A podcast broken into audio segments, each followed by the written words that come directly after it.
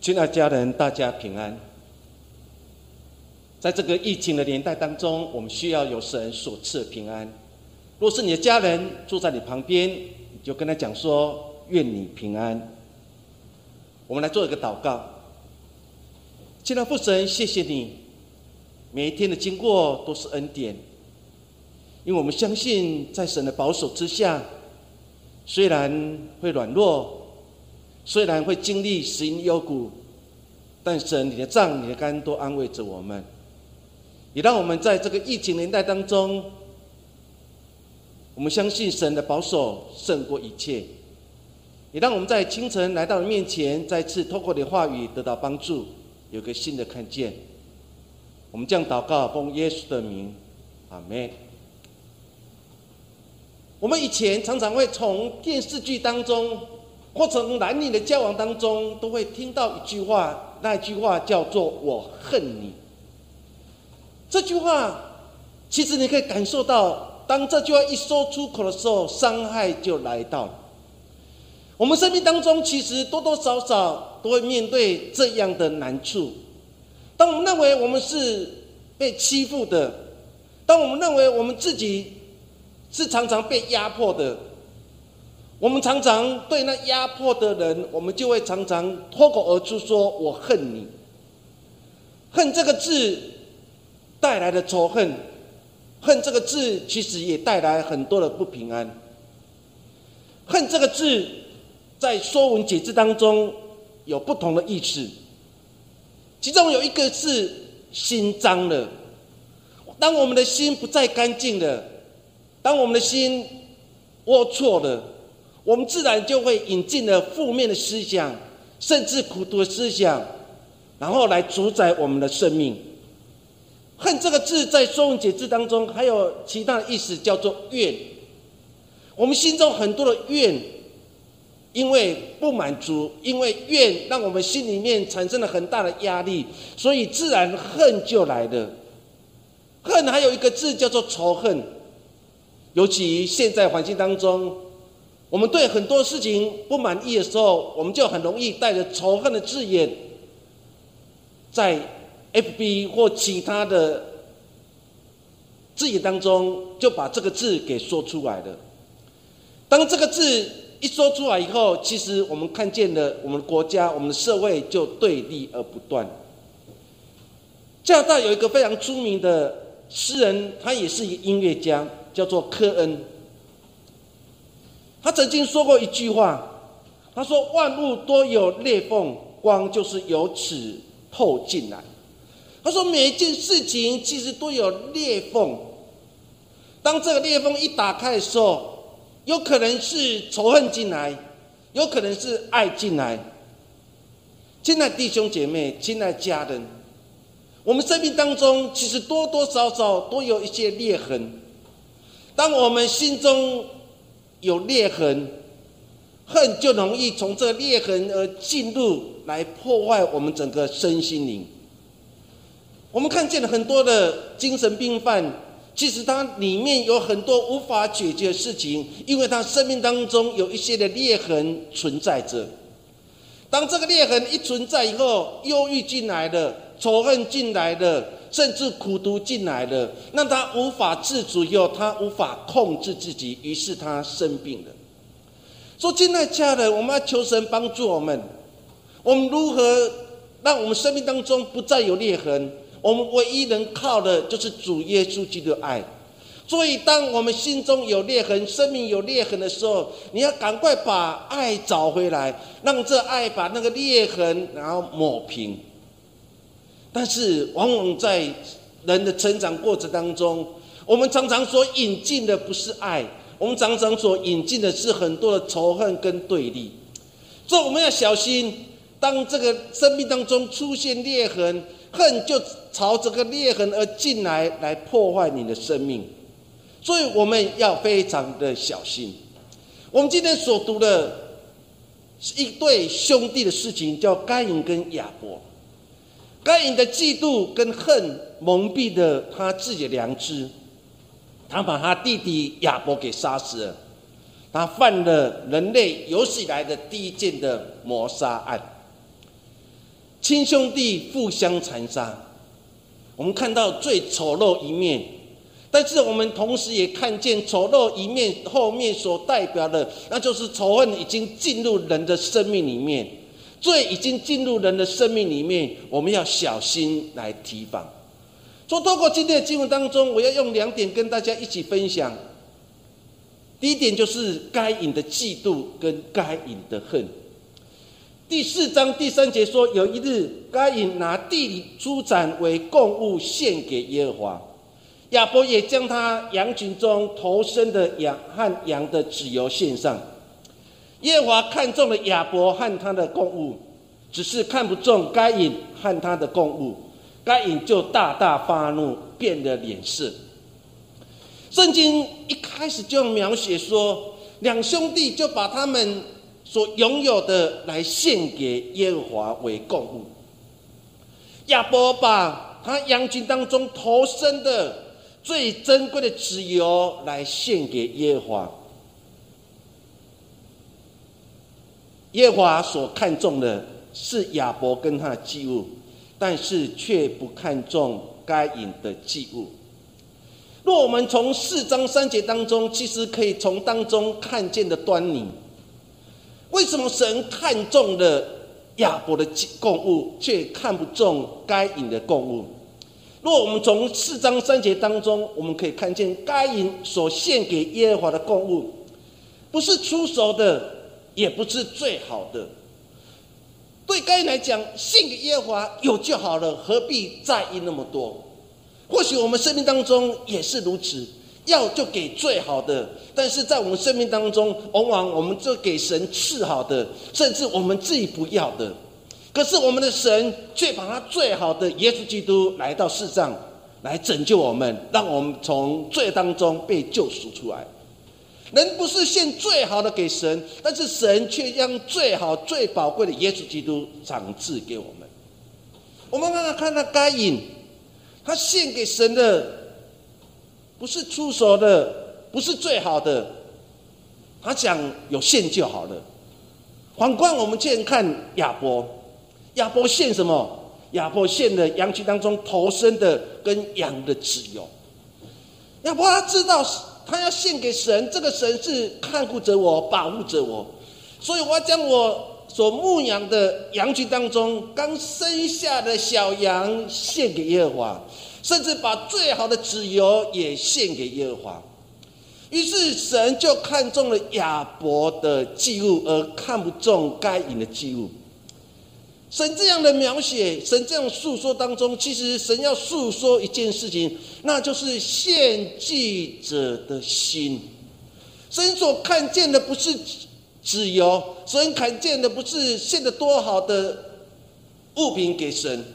神所要看见的是你我的心，是不是在奉献的时候，是不是能愿意的完全甘心而乐意？我们看到的亚伯有就好，上帝有就好，何必献最好的给神呢？但是对亚伯来讲，我要献给神，一定是最好的投生的，甚至最好的自由。亲爱家人，有时候在我们生命当中也是如此。我们的父母亲常常是将最好的给他的儿女，可是我们做儿女的，我们有将最好的给我们的父母亲吗？其实父母亲不是注重你我对他的孝顺，他所在意的是你的里面是不是有一个真正孝顺的心。因此，整段经文当中，其实要提醒每个家人，包括你，也包括我。我每次来到神的面前，到底我们抱着什么心态来朝见神？有些信徒他来到神的面前，是他他抱着战战兢兢、敬畏的心；有些人来到神的教会，却是一个散漫的心。每个人的敬拜都有不同，但是神所看见的，就是我们在敬拜当中，我们在献祭当中，我们的心到底在哪里？我们心是在敬拜当中，还是我们心已经跑到九霄云外去？我们看到经文当中说的非常清楚，神看中了亚伯他的心，神却不看重的该隐的祭物。说求神帮助我们。当我们重新来看这段经文当中的时候，其实可以让我们得到很大的反省。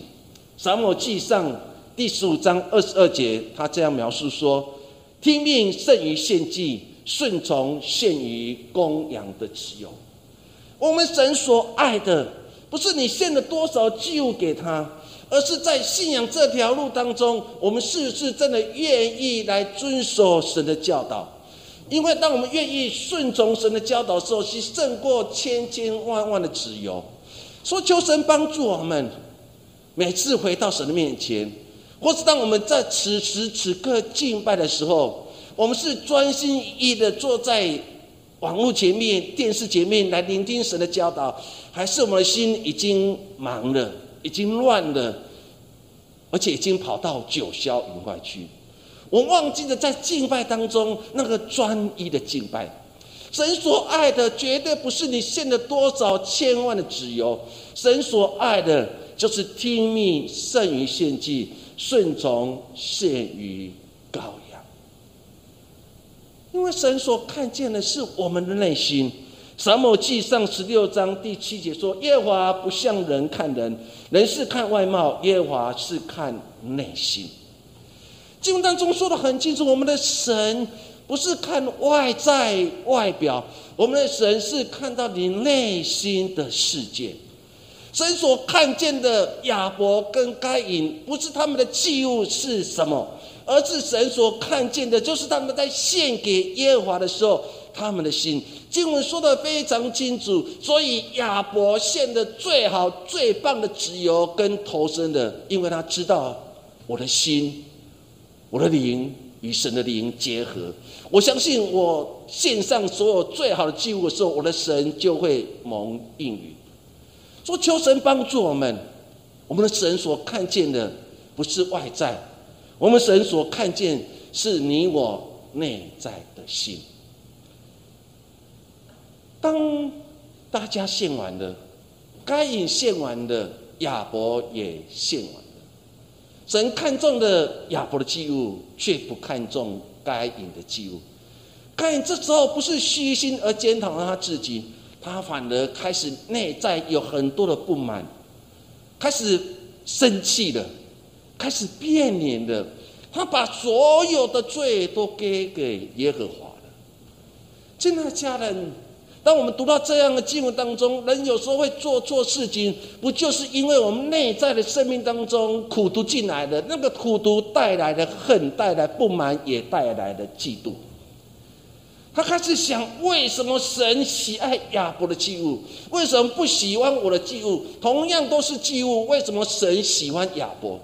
他不去检讨他生命出了什么问题，他反而所有的指向在亚伯，包括我们的耶和华神。因为所有的不满，他变了脸色了，他里面充满了仇恨了，他里面开始有愤恨了。于是，最后他就把亚伯给杀死了。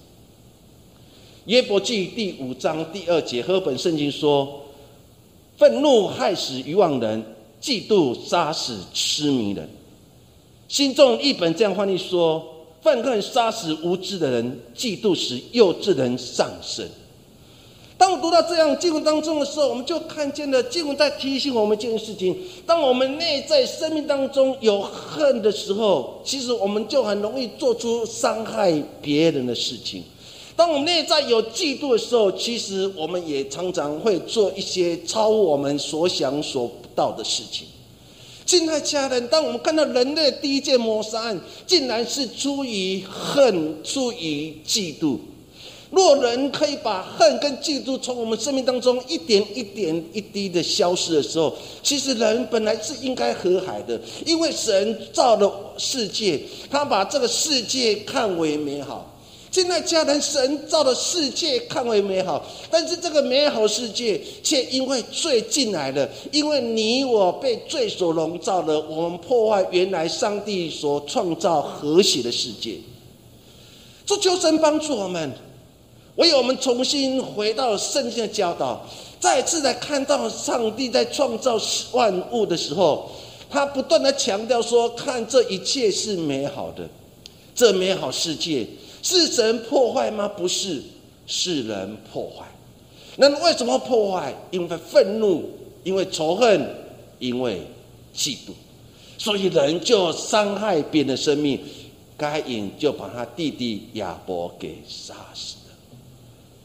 说求神帮助我们，再次回到信仰当中来看我们自己过去的生命。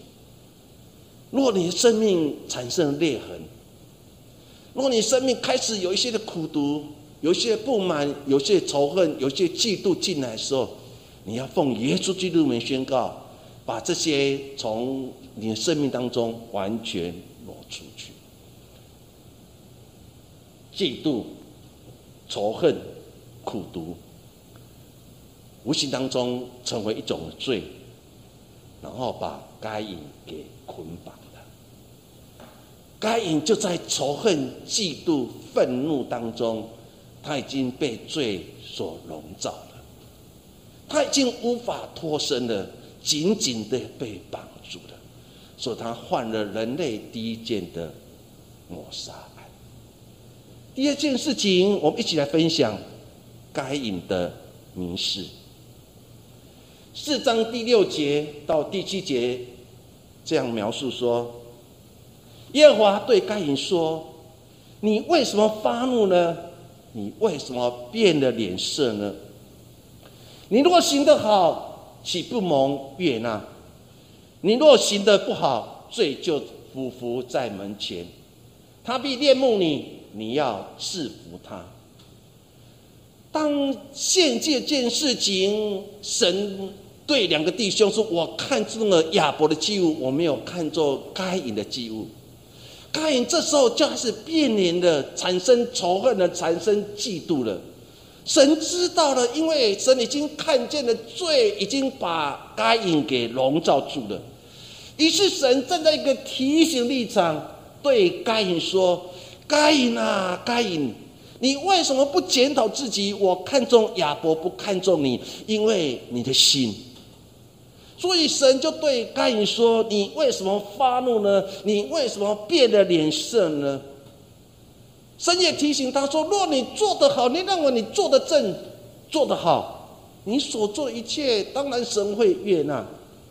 但是你要小心，若你生命产生了裂痕，你若行的不好，罪就匍匐在门前，他必恋慕你，你要制服他。”神已经看见了，在提醒该隐说：“该隐，小心，小心，因为罪已经匍匐在你家的门前了。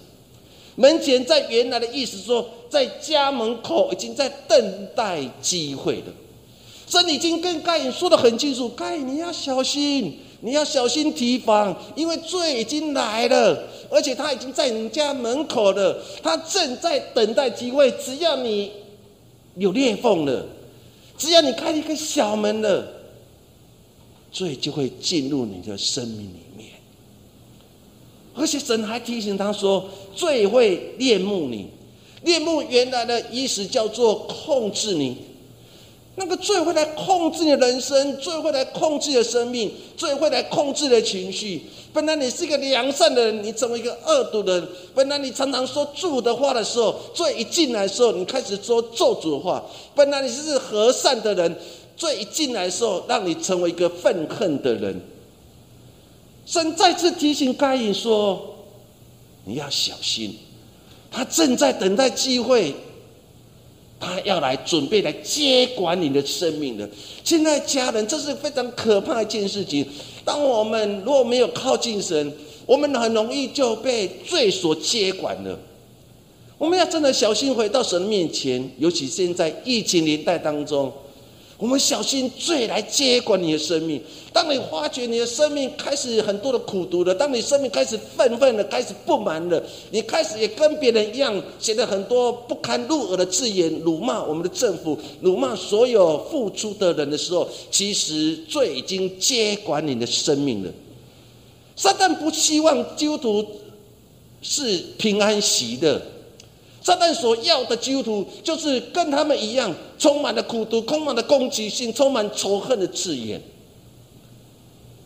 神再次提醒该隐说：“罪已经在你家门口等待机会了，他准备来接管你，他准备来控制你。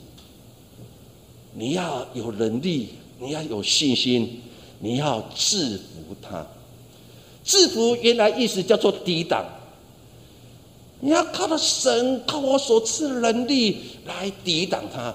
现在家人，神要我们是面对这个时代当中很多的罪、很多的仇恨、很多的愤恨，来临到我们生命当中的时候，你要有能力靠着耶稣基督的名，靠着神的恩典，我们才有办法来抵挡所有一切撒旦的计谋。神说的这么清楚，他爱该隐，他不是放生该隐。他不是不管该隐，然后对该隐说的咒诅的话，没有。神爱该隐，知道他已经被罪所捆绑了，因为他变了脸，他愤愤了，他嫉妒了，他仇恨了。神说，这都是一种罪。他已经在你家门口要来控制你，你要抵挡他，你要胜过他。不然，你的人生就走入这个黑暗的年代了。亲爱家人，生气、变脸、嫉妒，开启了罪，进入的该隐家的大门。该隐在不知不觉当中，他迷失了自己。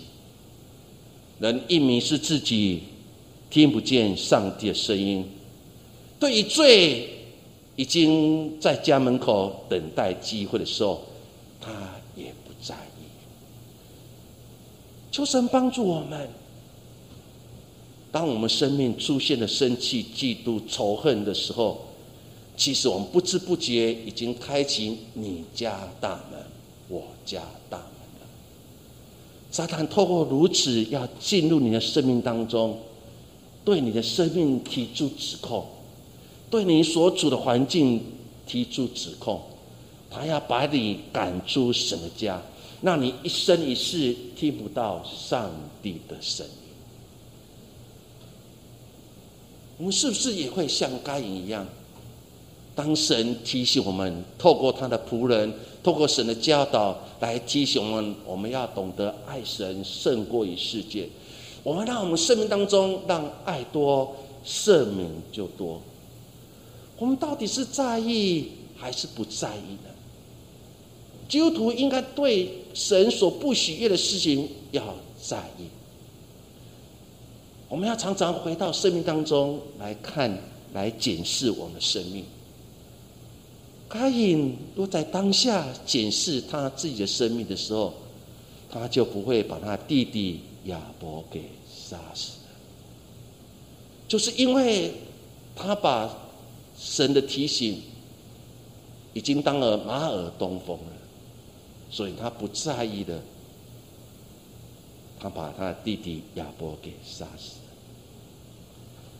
箴言二十九章十一节说：“愚妄人怒气全发，智慧人冷气含怒。”以佛书第四章二十六节说：“生气却不要犯罪，不可含怒到日落。”求神帮助我们，在这时代当中，要小心，不要让愤恨、不满、嫉妒来接管你的生命。因为当你的生命被接管之后，你就开始在罪当中行走，你会开始偏行的嫉妒。整个该隐跟亚伯的事情，到了最后。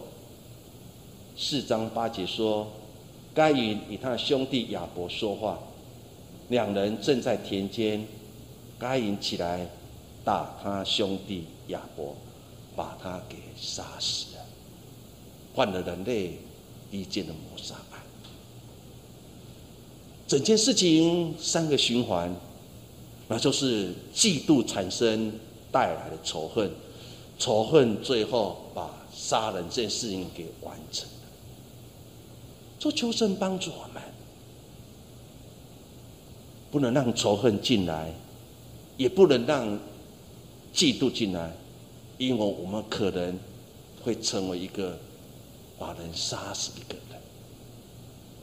或许不是真正把人杀死，但是我们却很容易在言语上把别人给杀死了。当网络世界越来越发达，不是让我们获得更多的知识，而在不知不觉当中，我们都成为网络上霸凌的人。我们的红利对人产生霸凌，在言语上面。我们以为我们自己公益者，其实我们却是一个杀人者。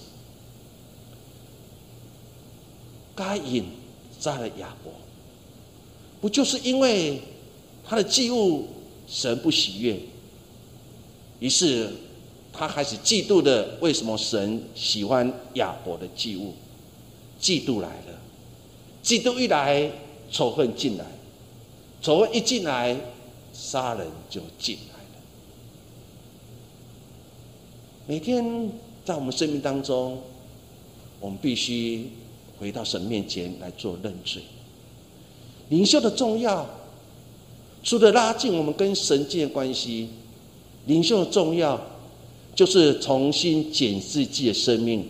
我们生命哪里出了破口？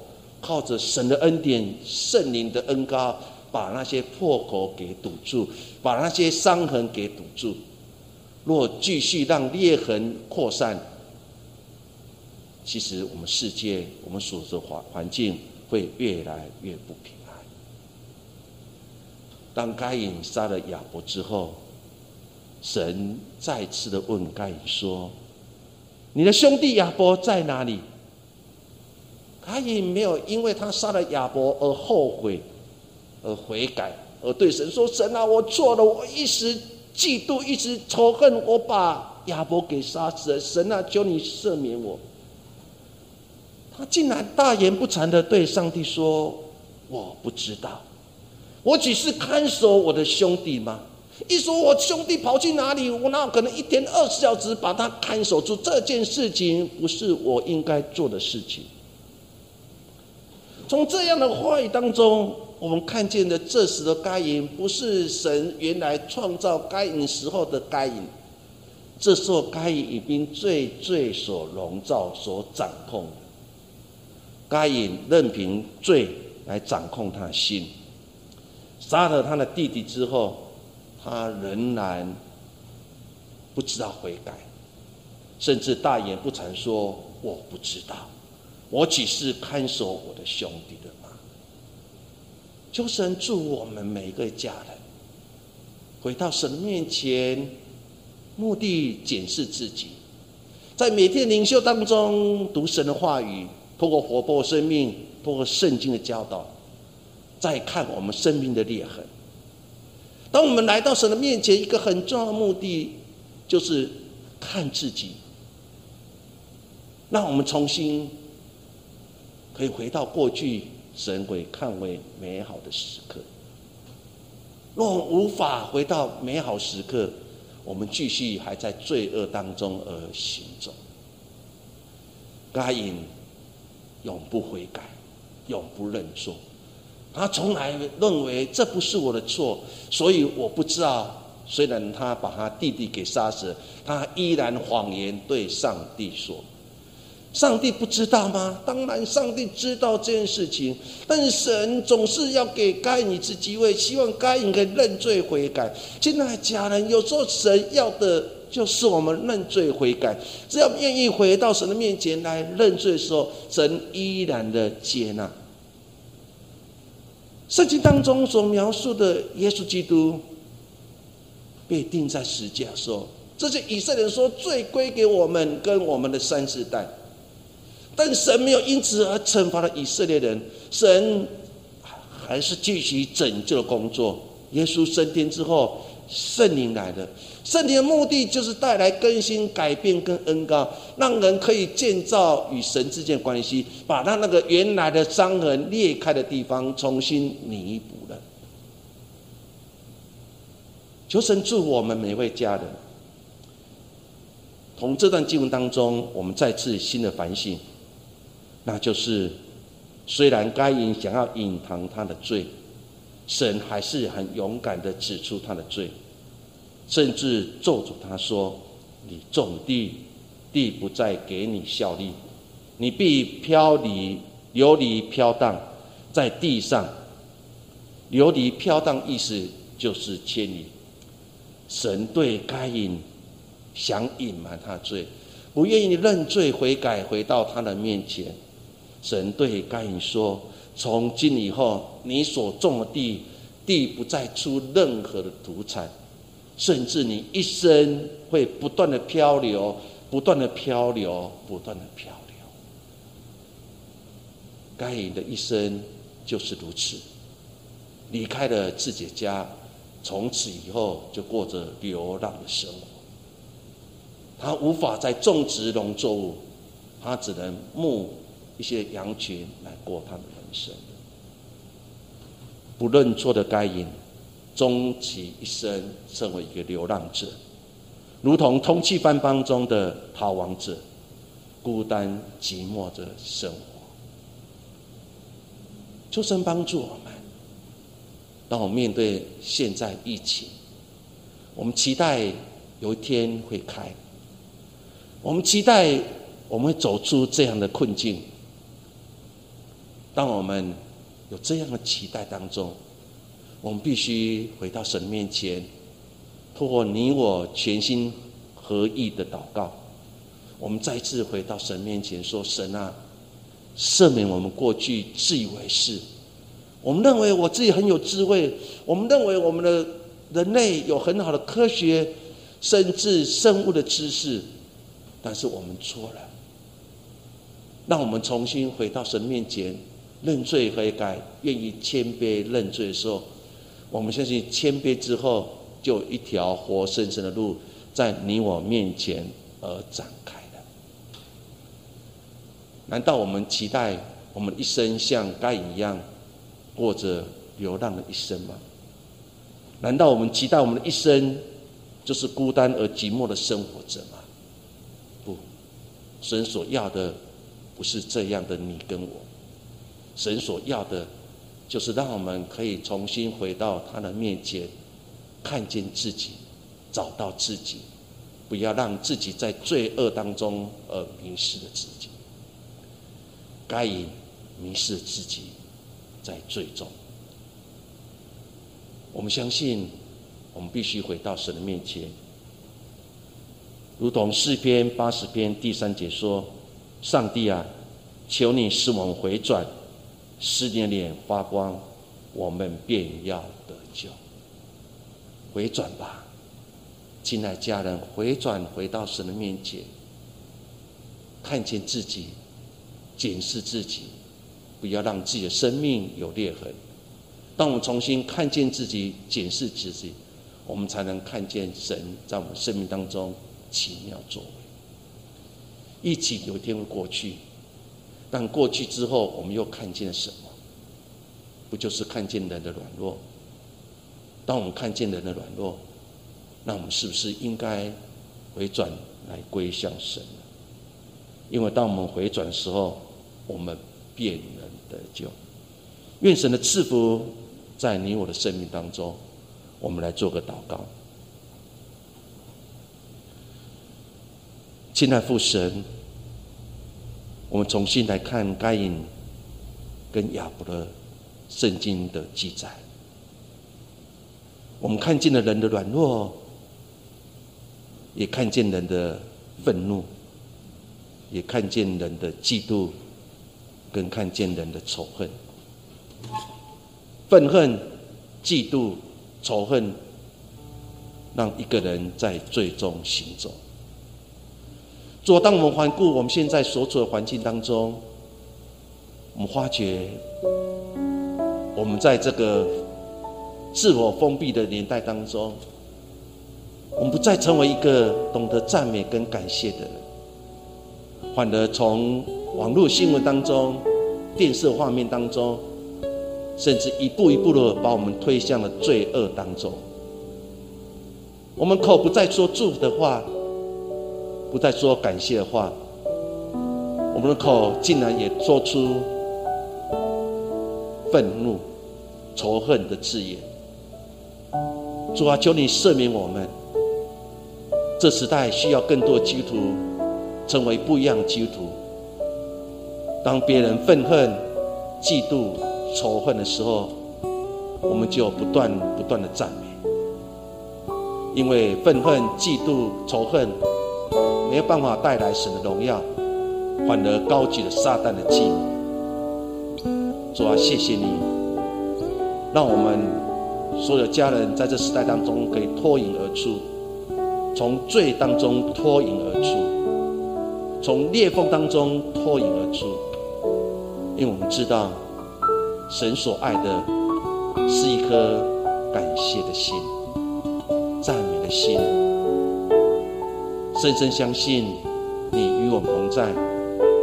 恐惧离开，不平安离开，让我们一生一世看见神的作为。耶稣，谢谢你，我们将祷告奉耶稣的名，阿门。